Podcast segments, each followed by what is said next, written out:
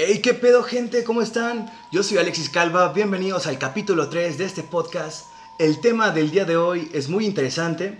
Bueno, pues vamos a hablar de contactos del tercer tipo en México, no los típicos casos del tercer tipo, pero pues antes que nada, hoy es un capítulo especial, porque está una persona especial.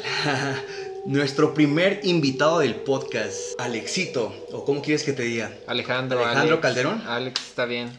Hola, mucho gusto. Eh, pues muy interesante los temas que, que se van a tocar to- que se van a tocar hoy, que Calva eligió para empezar el pues este episodio 3. Creo que va a estar muy interesante. Así es, no te equivocas, va a estar muy interesante, así que sin más que agregar, iniciamos con... Contacto antinatural. Bueno, este es el misterio de Ciudad Pemex. Hace, te lo voy a empezar a contar, generalmente se lo cuento nada más a- al micro, pero ahora te voy a ver a los ojos, güey, para entrar... Está muy interesante, sí, para conectar la idea. Sí, claro. Hace 20 48 años en México sucedió el aterrizaje ovni más recordado de América, hasta los más escépticos creyeron esta historia. En junio de 1973, una fuerte tormenta se desató sobre Ciudad Pemex, que pues como, no sé, creo que te había platicado, es la única ciudad en México que sí está organizada, güey, que sí tiene un orden, no que está todo pinches casas como Guadalajara o todas las ciudades así Sí, que, que no planearon. Ajá. que se van construyendo como desde un centro y ya. Simón. Sí. Sí, no, yo apoyo las ciudades planeadas, pero bueno, ese no es el tema. Esa noche los relámpagos, eh, bueno, más bien, esa noche los relámpagos se veían de colores muy extraños en medio de una fuerte tormenta. Desconcertaron a los habitantes de Ciudad Pemex que al otro día encontraron una huella de lo que habría sido, según afirman medios, pues el ente de, bueno, no el ente, el alienígena, ¿no? El extraterrestre que en ese tiempo le decían marciano. Dicen que la huella era como una tipo tres dedos en forma de pollo. Así que tal vez eran pollas gigantes. bueno, nada, no se crean, un poquito de humor, un poquito de humor. bueno, lo más extraño era que mientras caía la tormenta se miraban luces desde la base militar, porque cerca de esa ciudad hay una base del ejército mexicano, número, es, número 16 de la Armada de México que está pues cerca de ahí, ¿no? Se escuchaban como detonaciones de bombas, los estallidos se sembraban en la tierra, eh, pues no sé, se me hace muy extraño como que el gobierno se haya puesto justo en la tormenta a lanzar bombas, ¿no? Como, ah, pues vamos a calar el equipo, carnal. Pues chance, bueno, yo hablando un poco más escéptico a Ajá. todo este tema, pues chance solo fue una un ejercicio del ejército para probar armamento que de mala manera pues conectó con esta tormenta. Pero pues creo que podrían probar armamento en mejores condiciones, no en una tormenta tropical, ¿sabes? O sea, de todo caso no sabrían a ciencia cierta cómo, pues realmente supongo que ver el resultado de la bomba, si está una tormenta o no está, es muy diferente cómo captan las ondas de, pues no sé, no, no sé mucho de, de armamento, pero no creo que una tormenta sean las mejores condiciones para hacer pruebas de armas. Eh, bueno, lo más extraño era que pues los animales de corral y los perros se asustaban, como cuando se escuchan truenos. Después se dijo que eran explosiones de artillería, como lo había dicho, aseguró un vecino de la zona. Al día siguiente, los vecinos de la comunidad, alarmados por el hecho que presenciaron la noche anterior, acudieron hacia la ranchería El Limón, donde según los rumores había aterrizado un objeto. Al principio yo no entendía qué quería decir con la palabra objeto, pero después lo supe. ¿Un platillo volador o un ovni? Ahora así lo dice, bueno, la persona a la que entrevistaron.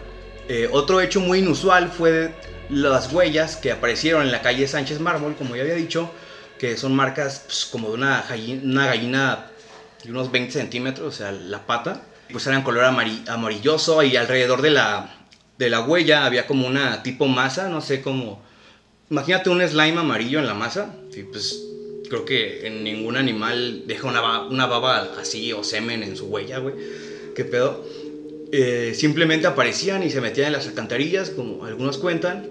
Incluso se describió Armando que varias gente llegó a ver, pero pues varios llegaban a la conclusión de que eran diferentes formas, pero Pero ¿era solo uno o eran varios entes? O sea, ellos cuentan que en el cielo se veían luces que estaban acá moviéndose y como era una tormenta, pues están al lado del puerto, se metieron a sus casas, ¿no? Pero pues aparecieron cosas así. Hay una historia que según un vato capturó un alien. Es lo, es lo más underground que vas a poder oír, güey. Supuestamente el vato lo navajeó, güey, y lo tenía en su casa, güey. Ah. Neta, güey. Sí, pero. Se le, o sea, ¿tuvo final esa historia o ya no? Pues no está como comprobada si es cierto, güey. Solo hay una leyenda como entre los locales de que un vato capturó un alien ese día. Eh, ese día también, perdón, eh, los vecinos encontraron un círculo de pastizal car- carbonizado como de 3 o 4 metros de diámetro con las patas. También circulares, más pequeñas, eran unas patas diferentes. Los medios de la época se hicieron, hicieron eco del suceso y hablaron en los diarios sobre la noticia, que luego terminaría hasta gente de, pues, del pueblo platica que llegaron a ver agentes estadounidenses que traían traje, zapatos, lentes. ¿Te suena a alguien? Pues. Los hombres de negro, ¿no? Exacto, pero pues en esos tiempos todavía no estaba la película, no tenían como el auge que tienen ahorita de que todo el mundo sabe qué son los hombres de negro. Pero en esos tiempos, pues que llegaban como esa coincidencia de que hombres así misteriosos, que le explicaron a la gente que lo que vieron eran demonios, que no eran, ¿cómo se dice? Pues nada de otro, de otro planeta. Muy raro, muy raro. Así que, pues muy interesante. ¿Cómo ves? ¿Qué, qué opinas del relato, güey? Pues está curioso, por más que eso, pues sí, más a resaltar eso como, ya no estamos hablando de temas aliens, ya estamos hablando como ya más conspiraciones hasta internacionales, o sea, que, que gente de, de otro país, que también viene siendo Estados Unidos, que también ciertamente hay mucho contacto alien en esos lugares, llegué a tener contacto aquí a México, o sea, no fue algo tan interrumpido, fue súper conocido y bueno, entre los locales, conocido entre los locales. Ciertamente yo no había escuchado de esto. No, ni yo, o sea, yo creo que tal vez sí llegó a llamar la atención, pero pues es esas noticias que tal vez ves en la tele y si estás encagadas como, no sé, Juanito se murió por andar miando frente al río y cayó en una cueva, no sé, pues como que ves y dices, ah, pues no, le, no sé, yo si lo hubiera visto en esos tiempos no me lo hubiera tomado en serio, una noticia del estilo. Pero pues bueno, voy a tratar de dar una explicación de, de esta historia. La verdad no, no sé mucho de aliens. Sí, conozco otros temas, ocultismo así, pero de aliens, no, güey, no, no sé esos que, no, los Anunnaki, esos, güey, no conozco especies, pero pues los, describían como seres reptiles o hasta insectos, an- antropomorfos, que, no sé, la humanidad ha hablado de los alienígenas durante muchos años y los describen como seres de, con escamas. Hasta hay un versículo en la Biblia, no me acuerdo cómo, cuál es, pero Jesús le dice a uno de sus apóstoles que se cuiden de los hombres con escamas. Y pues no sé, yo no conozco ningún término de hombre con escamas, güey. O sea, a qué se refiere a algo, no sé, una... No sé a qué se refería, pero es muy extraño. Sí, es muy güey. pues ya ves todas las teorías de conspiración que salen alrededor del tema. Que si Chayanne es reptiliano, güey. Bueno, ahí ya... Fíjate que es que yo soy escéptico a eso como de los aliens, o sea, más creo en la vida y me, o sea, vida en otro planeta, aunque no sea tal vez en este sistema solar. Pero también soy un interesado sobre el tema, porque si llego a investigar y me gusta ese tema, o sea, quieras o no, es un tema el cual te aporta, ¿sabes? Como Sí. el investigar y, ah, datos curiosos. Claro. Pero está muy cabrón eso de... Está de muy cabrón, o sea, aparte, pues esa idea centralista de que somos la especie del centro del universo, güey, la imagen de Dios es... No sé, yo la descarto con- por completo porque es ilógico que en todo el universo vivan, vivamos solo nosotros, ¿no? Ajá. Eh, aparte, pues no sé, no hemos explorado ni un cuarto de un cuarto de un cuarto del espacio, así que no tenemos ni la tecnología para saber si hay aliens. Quizá ya tuvieron algún contacto, pero creo que si lo Pues- llegaran a revelar así, tu no mames, la civilización colapsaría, cuánta gente no religiosa y, y pues la gente no puede vivir sin fe. Pero fíjate que en estos últimos tiempos, o sea, pues ya dije que soy interesado del tema e investigo de esas cosas. Y al parecer hay más gente que ya está creyendo más en los aliens. ¿Neta? Ya hay gente más, o sea, con el pedo de internet, o sea, ya la gente pues ya sabe las teorías de que hay Pues gracias a ET, güey. Que- pues sí, pero pero o sea, ya más gente sabe que es el área 51, o sea, Sí. pues ya ves el evento que trataron de hacer en De invadir el área 51. Ajá, y ¿no? ya ese pedo, o sea, quieras o no, ya la gente sabe más de Yo este pedo. Ajá, pero además de ese, ese tipo de cosas, ¿crees que hemos entrado en contacto? Es que comentas que chance ya hemos entrado en contacto. Y no sé, güey.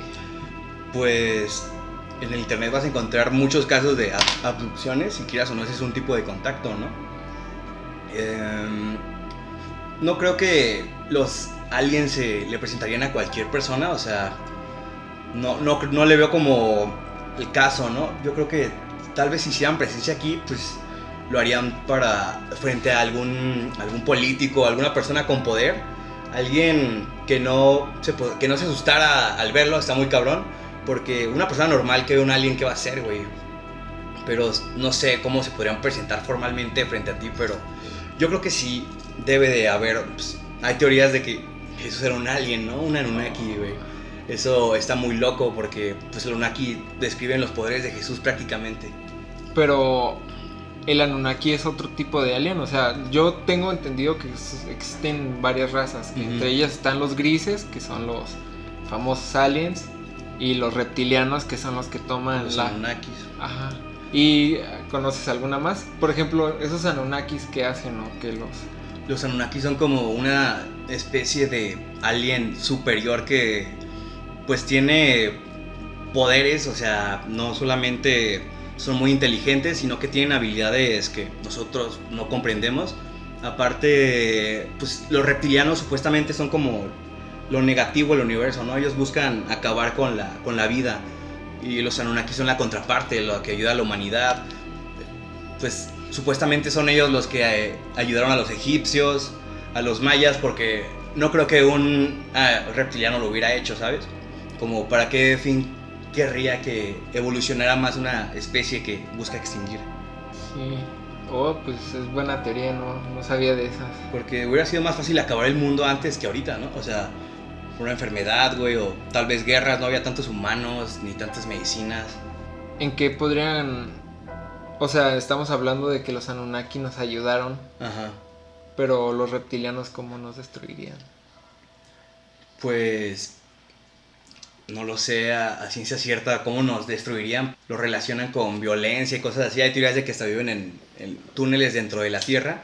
Al final de cuentas es la, es la negatividad, ¿no? O sea, en el universo hay una perfecta dualidad del bien y el mal. Y si existen unos seres así, también tiene que haber unos seres que deseen la, pues, la destrucción, ¿no? Como pues, podría ser un demonio o seres del estilo que lo que desean a ciencia cierta es ver caos. No sé, tiene problemas con el caos y entidades de ese, de ese tipo tal vez no lo podríamos comprender de por qué, por qué ser malo a huevo, porque no pensamos como ellos, ¿no? O sea, no, no podría respondértelo. Pero... XD. Espero haberte dado una respuesta. No sé, me puse a hablar de demonios con aliens. Una disculpa, me, me dejé llevar, me dejé llevar. Bueno, pues ya, este, no sé cuánto llevemos, llevamos 15 minutos. Ah, Arre, arre. Pero ¿qué cree, chavo? Te tengo otra historia, bueno, ah, otra. no otra historia, un tema que sí, que sí conozco. Y vamos a hablar de libros prohibidos. ¿Son Oh. reales o meramente placebos? No lo sé. Lo que sí puedo afirmar es que real o no es fascinante todas sus escrituras, todo lo que viene. O- supongo que has oído hablar de libros esotéricos, ¿no? ¿Conoces o ti- tienes alguno? Bueno, tal vez estamos cabrón, pero ¿conoces alguno? Sí, conozco varios. Sí, sí, sí. El O el, Necronomicon. el más Oh. famoso, pero no sé. Bueno, ahorita voy a entrar a ese tema. Te lo voy a responder ahorita, lo del Necronomicon. Eh, hoy les platicaré sobre los libros más famosos de esta clase. Hay muchos, obviamente, algunos son mera ficción, como el Necronomicon, que lo escribió Lovecraft, güey. Ah, ya. Simón. Es un libro creado pues por Lovecraft, no creo que no era un brujo ni nada, güey, era un escritor, o sea, es pura, ¿cómo se dice? Ciencia ficción.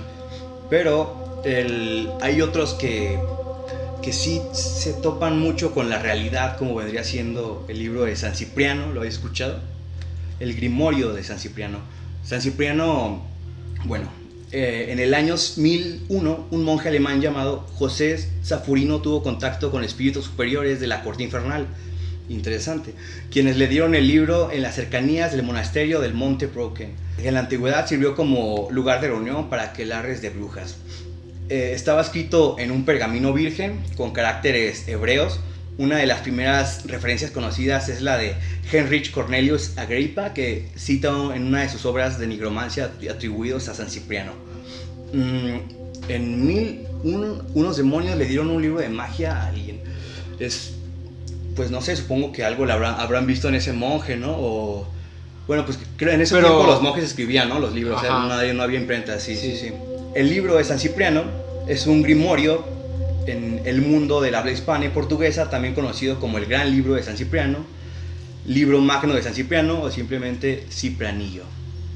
La edición más difundida pues es la primera previamente mencionada, que bueno, dentro de este libro se incluyen textos míticos como vendría siendo Clavículas de Salomón. Eh, ya hablaremos a profundidad de él. Eh, en él se ven invocaciones, bueno, cómo hacer invocaciones, pactos con un demonio, exorcismos, oraciones para hacer un exorcismo, el dragón rojo y la cabra infernal, la gallina negra, la escuela de sortilegios, el gran grimorio y el pacto de sangre, la candela mágica para descubrir más encantamientos. Suena Suena como un videojuego, ¿no? Prácticamente. Pero eso sí te voy a decir, no va a funcionar nunca que leas un libro de esos en español, güey. Tienes que hacerlo en latín si quieres que realmente funcione. En las lenguas muertas. Una recopilación de magia, caldea egipcia, como lo decía, filtros, encantamientos, hechicería y demás sortilegios. La edición está adornada con muchas ilustraciones que lo hace más interesante a lo largo del texto. En lo personal, solo he ojeado, nunca he como leído un libro así de, pues hoja por hoja, pero este ejemplar tiene muchos libros. Bueno, eh, creo que es de los libros más completos en cuanto a magia, porque pues, te digo que es una compilación de varios, y está interesante, deberías leerlo un día si te llama la atención. El siguiente, pues es de los más famosos, la llave menor del rey Salomón, que tiene una historia muy locochona, güey.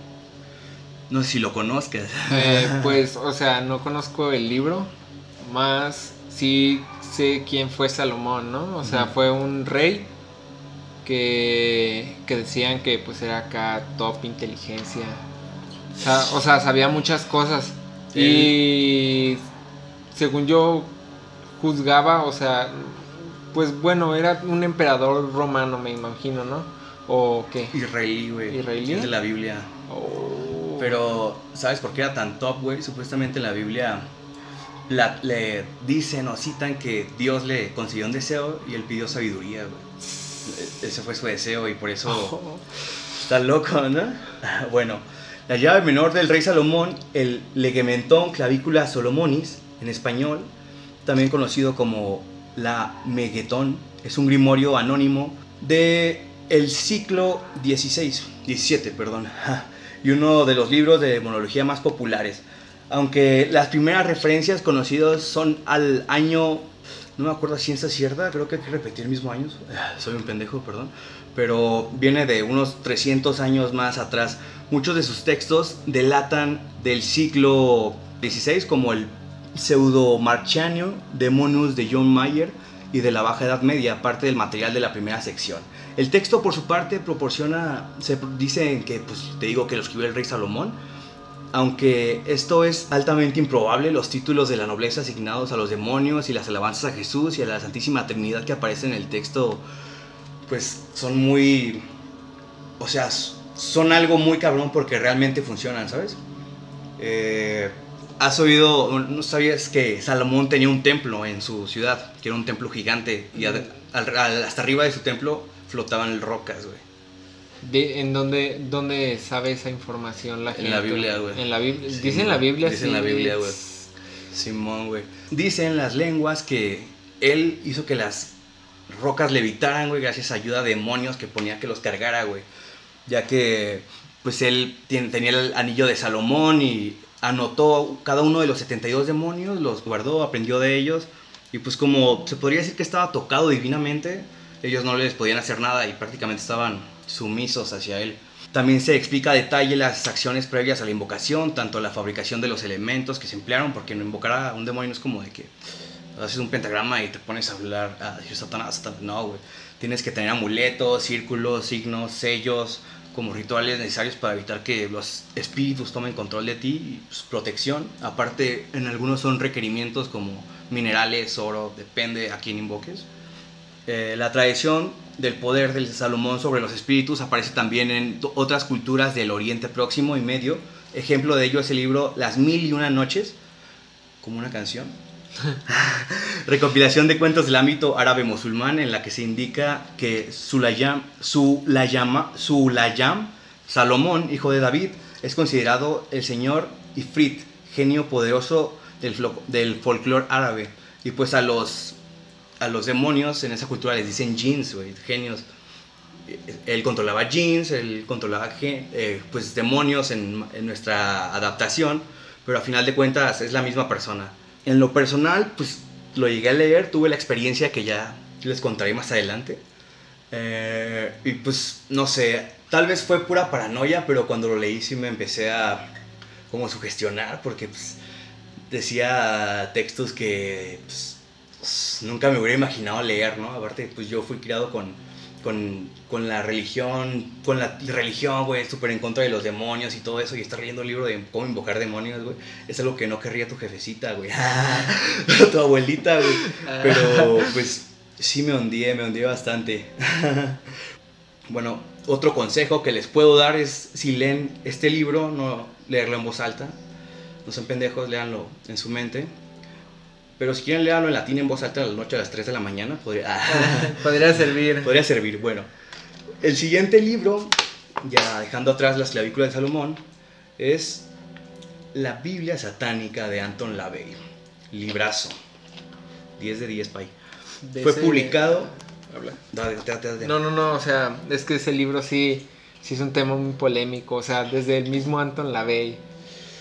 Es un o sea, es un vato con una ideología medio extraña. A mí se hace muy perra y liberal, güey. Eso sí. me gusta. Bueno, estuve investigando de ese güey y sí, como. Está rara su historia, ¿no? Hay como detalles hasta que no te crees muy. ¿Cómo decirlo? Pero sin que suene feo, pero casi, casi fantasiosos, güey. Arre, arre. O sea. ¿En ese libro? Ajá, no, o sea, su historia, güey, ah, como persona. Pues. Pero. Y pasar sus ideas a un libro ha de estar más estructurado, ¿no? O Literal, hacer una Biblia a tu versión, ¿no, güey? Sí, o sea, tengo entendido que son textos muy. Sí, son. Muy. Pues. Pesados, ¿no? O sea, pesados, conscientes, tal vez podría decir, reflexivos. Sí, sí, sí y que trate de cambiar el pensamiento, yo creo que está... Simplemente lees el título de la Biblia satánica y dices, ay cabrón. Pero pues... Otra ideología, sí, ya. Yo no sé si sabes que hay dos tipos de satanismo, ¿no, güey? El satanismo de adoración y el satanismo que es como en contra de la iglesia, güey, que no va fuera de los pues, demonios. Anton LaVey, ¿no? Ajá, exacto. Eh, bueno, este libro fue publicado en el año 1969 por Avon Books, un sello HarperCollins Publishers, escrita originalmente en inglés, traducida posteriormente a varios idiomas. Eh, me acaba de llegar un mensaje, creo que va a llegar otro invitado, un señor muy peculiar, pero pues bueno, vamos a seguirle dando ahorita que llegue. Ya, o es que esto no se corta, güey. Esto es de corrido, güey. La diferencia, güey. Aquí somos reales, güey. Ah, la verga. Aquí está el. Ah, tú síguele, tú síguele. Simón. bueno, cuya última traducción fue realizada en el año 2008 a cargo de Esther Valverde. Eh, esta obra de Anton LaVey trata en su generalidad acerca de la filosofía satanista contemporánea, como decíamos, extrayendo sus fundamentos principales del existencialismo de, de Nietzsche, que pues Nietzsche, Nietzsche, no sé, es como le quieran decir, pero es, verga, güey, creo que de los filósofos más cabrones, güey, o sino que más toda la raza ubica, güey, con ideas tal vez locas para su tiempo. En lo personal yo he leído unos dos libros y... Pues a ti tocó, güey, cuando leí un libro de Nietzsche, güey, según yo... Pues yo lo empecé a leer, güey. Este, y, o sea, desde su primera historia, o sea, la historia de Nietzsche cuenta qué pedo con ese güey. O sea, Sí. está manejando como una ideología muy liberal que trató como tomar temas griegos porque se apoyaba mucho en, pues, en filósofos griegos, ¿no? Ajá. Yo creo que está revo- revolucionario. Para su época, sí. Ajá, De pues hecho, como Freud, ajá, sí, que hasta se siguen teniendo Freud ideas. Pero, o sea, Era un machista de closet, güey. sí, y un cocainómano, pero no hay pedo, o sea, cambiaron, cambiaron el pensamiento humano que hasta hoy mismo seguimos pensando que sí es correcto, o sea, Sí, de hecho, pues no sé si sabías que supuestamente Hitler quería poner como en la escuela de que a huevo leyeran a Nietzsche en la primaria. Sí. Es algo muy perro. Pero, pues bueno, ah, hace citas textuales que mencionan a la Biblia satánica, como lo decía, incluyendo partes de aforismos nietzscheanos de obras como Aurora, La Galla Ciencia y Más allá del bien y del mal, que es un librazo. Las influencias de LaVey eh, enaman a sí mismo escritores ocultistas, incluyendo cierta filosofía de Alistair Crowley, de quien, aunque sus textos reniega y acusa al impostor, recoge una gran cantidad de ideas. Interesante, este libro pues contiene, una colección de ensayos y observaciones de rituales publicados por Anton LaVey, por, si bien en rituales en el libro, pero no son tan, tan turbios como los que vemos en las, en las películas. El texto es un texto religioso central en- centrado en el satanismo leveyano, que pues se le considera más que nada como una filosofía, ¿no? Una forma de vivir. La verdad, no lo he leído así a profundidad y pues si tengo ganas. ¿Tú lo has leído? mm, pues ya como mencioné, no, no, le- no lo he leído, pero sí me interesa porque pues cambiar un movimiento filosófico en la, en la gente está bien y creo que ese tipo de información no le cae mal a, cualquier a, pues, a cualquier persona. Sí, claro. Pues pasemos al siguiente libro y último libro. Se va a acabar el programa y creo que no llegó el, el invitado. Este es el Simon Necronomicon. No es el Necronomicon de Lovecraft. Este es el, el Necronomicon de Simón, güey. Escrito por un autor desconocido como una introducción de un hombre identificado solo como Simón. A huevo. Las materias prese- presentadas en el libro son una mezcla de elementos del Medio Oriente antiguo con alusiones a escritos de Lovecraft y al, a el Aleister Crowley, a Tetrai, que entretejidos con una historia sobre un hombre conocido como el árabe loco. Yo la verdad no, no he leído mucho de esto, pero pues este libro fue publicado en 1977, es, mo- es no, reciente se, podría decir, por Schlangencraft, malditos nombres europeos, es una impresión de tapa dura, de edición limitada, seguida de publicación, una publicación rústica de Avon Box, que fue la editorial que pues publicó el libro de Anton LaVey, La Biblia Satánica, y una posterior publicación en una rústica Bantam Books. Su contenido pues está escrito como un libro de saberes arcanos, magia ritual, cuya lectura provoca la locura y la muerte. Tranqui. en los cuentos de Lovecraft y sus continuadores aparece como un registro de fórmulas olvidadas que permite contactar con entidades sobrenaturales de un inmenso poder. Más arriba de pues los demonios o las deidades judio-cristianas, ¿no? Esto, hablamos de terror dimensional, literalmente, güey. O sea, mal a nivel cósmico, güey, no sí, solo sí. planetario. Y eso shh, me vuela la cabeza porque, no sé, imagínate qué cosas deben de vivir en el universo, güey. Soy fan de, o sea, últimamente, pues yo no leo la neta. Prefiero escuchar historias y así, cosas así como este podcast, así. Ah, huevo. Reales. Escúchenlo, reales. Reales aquí. pausas a la verga. Ajá, o sea, me gusta escuchar los textos que ciertamente son muy interesantes ya que no No nos o sea, el tema cósmico ya es algo más más que ya no podemos, güey. O sea, literalmente un meteorito es terror cósmico, Pues sí. porque no sabes qué va a pasar, es algo que no podemos controlar. A ciencia cierta Sí. ya no depende de nosotros, ya depende de Pues sí. de otras fuerzas. De hecho, creo que muy poco depende de nosotros, man. Ese tipo de cosas. No conozco muchos terrores dimensionales, conozco, creo que al vagabundo, algo así, supuestamente ellos se manifiestan en formas, pues para que los veamos como, porque no son humanos, no, no tienen una forma así. Pero pues a final de cuentas buscan sembrar caos, conocí algo así, te digo, el vagabundo que supuestamente llega a tu casa y te pide que si lo dejas pasar, güey, es un vagabundo, güey. Si no lo dejas pasar, te va a matar, güey. Simón, todos tienen como una prueba así, o sea, no llegan y te matan de huevo, güey. Te ponen como un reto, güey, que generalmente Una la gente prueba, la sí, ca- sí, sí. Y ahí es donde ven, pues, qué persona realmente es diferente y vale la pena que lo dejen vivir, güey. Algo, algo intenso, pero, pues bueno, se acaba de acabar el podcast. se acaba de acabar traficando rimas. Bajando tu estima, sonando desde la esquina, mi flow me padrina, que me dice me cogí a tu vecina, Oh. no le das ni la co- Yo, Pero, yo, yo, pues yo. bueno, como ven, oyentes, leían alguno, eh, pasaremos, no te creas, a una parte final donde contaré una experiencia que tuve al leerla yo de menor. Se cuenta, yo estaba en la prepa, ¿no, güey? Ajá. Y pues tenía un amigo, güey, que le empecé a platicar sobre ocultismo y cosas Ah, así, sí. güey.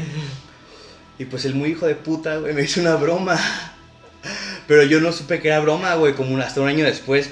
Eh, el punto es que pasaron un chorro de cosas de, no sé, como que me empecé a mal vibrar a, a cierto punto de que pensaba que todo lo malo que me pasaba era por eso. Pero eso es mi pedo de psicosis. Realmente no me pasó nunca nada, algo paranormal. Es solo una reflexión para que vean el poder de su mente. Y, No dejen volar su imaginación. y qué mal pedo de tu amigo, güey. Sí, Deberías mandarlo ya a la verga. Sí, güey, la neta, pinche feca. Pero bueno, este era la pequeña anécdota, no sé cuánto llevamos, creo que es el capítulo más largo de la historia, güey, que llevamos 35 minutos, bro. Ah, Legendario, huevo, eh. Legendario, güey. Eh, muchas gracias por habernos escuchado contando historias locas. Se les agradece demasiado. Aquí los veremos la próxima semana con un nuevo invitado. Ya todos los podcasts van a tener invitado. O tal vez se agregue alguien más al equipo del podcast. Síganos escuchando a través de Spotify, eh, las otras plataformas. Ah, no te menos importante. no se bueno, no se crean, no se crean. Todas las plataformas son importantes. Muchas gracias y nos vemos hasta la otra. Adiós.